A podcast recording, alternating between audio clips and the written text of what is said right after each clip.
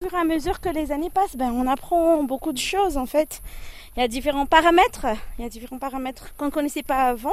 En sillonnant le chemin qui mène à l'une de ses fermes partenaires, Miour, gérante du coin du foie gras, refait le film de ses 20 ans de carrière. Celle-ci prend un autre tournant en 2020. En pleine pandémie de Covid, les portes de son restaurant ferment, la production s'arrête brutalement. L'occasion de découvrir un peu par hasard un secret de fabrication.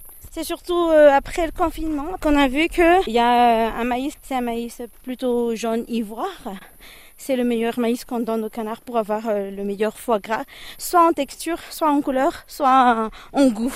Euh, on ne gave pas les canards avec les maïs jaunes, par exemple. On ne gave pas avec n'importe quel maïs. Entre-temps, les 200 éleveurs partenaires du restaurant se sont eux aussi professionnalisés. Comme chaque jour, à l'aube, Michel, d'un geste maîtrisé, gave une trentaine de canards mulards, une race connue pour être quasi muette. Ici, on n'a pas de machine. On utilise un entonnoir en plastique pour verser le maïs dans le cou du canard. Avant, je gavais les canards à la main, mais ça prenait trop de temps, jusqu'à 2 heures pour 30 canards. Maintenant, avec cette technique, c'est plus rapide et ça évite de stresser l'animal. Avec ces nouvelles méthodes, BNS peut désormais produire du foie gras toute l'année, une activité devenue plus rentable encore dans cette région où elle est pratiquée par la plupart des familles. Mes revenus ont augmenté. Par exemple, il faut un an pour tirer les premiers bénéfices de l'élevage de porc, alors qu'avec le canard, c'est un cycle très rapide. On reçoit l'argent au bout de seulement 21 jours. À 3 km de là, en cuisine, on fait dorer les magrets, poêler les foie gras.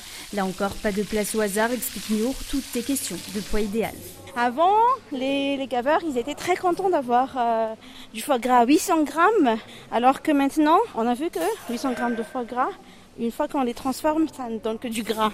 Donc euh, on a formé nos paysans à gaver les canards pour avoir juste entre 400 et 500 grammes. Le savoir-faire a évolué ces dernières années. Les produits finis ont gagné en qualité. Consommer du foie gras reste un luxe à Madagascar où le mets est vendu 80 000 arrières le kilo en moyenne, soit plus d'un tiers du salaire minimum. Pauline Troquier, Antananarive, RFI.